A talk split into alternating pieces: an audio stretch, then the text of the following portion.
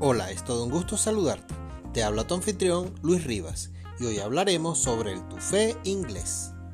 El tufé es un caramelo que se puede elaborar con diferentes densidades o dureza, pudiendo hacer desde una salsa para bañar postres hasta pequeñas pastillas o caramelos duros, como los conocidos en nuestro país como vaca vieja o sacamuela.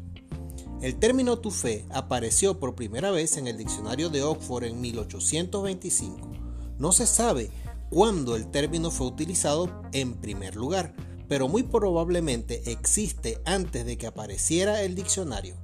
Además, no hay muchos detalles sobre el origen del término y hay mucho debate sobre su origen. Se cree que la palabra viene del término tafia, un ron de las Indias Occidentales que proviene de la melaza o jugo de la caña. Las diferentes teorías sitúan los orígenes de este caramelo inglés alrededor del siglo XIX, en tiempo de la esclavitud. El uso de trabajadores sin coste alguno por mano de obra significó la bajada radical de los precios tanto en el azúcar como en la melaza. Como resultado, la oferta de ingredientes claves necesarios para crear caramelo eran abundantes y tremendamente accesibles para la población media. Así, las mujeres inglesas de la época crearon este caramelo delicioso. Los ingredientes necesarios para hacer tufé son melaza o azúcar, agua, nata y en ocasiones mantequilla. Pero hay muchas variantes.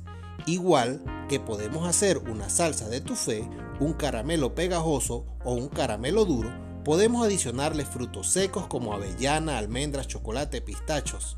En fin, muchas opciones.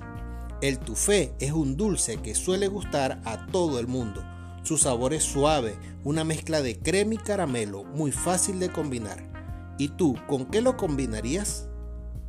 Soy su chef Luis Rivas y será hasta el próximo encuentro.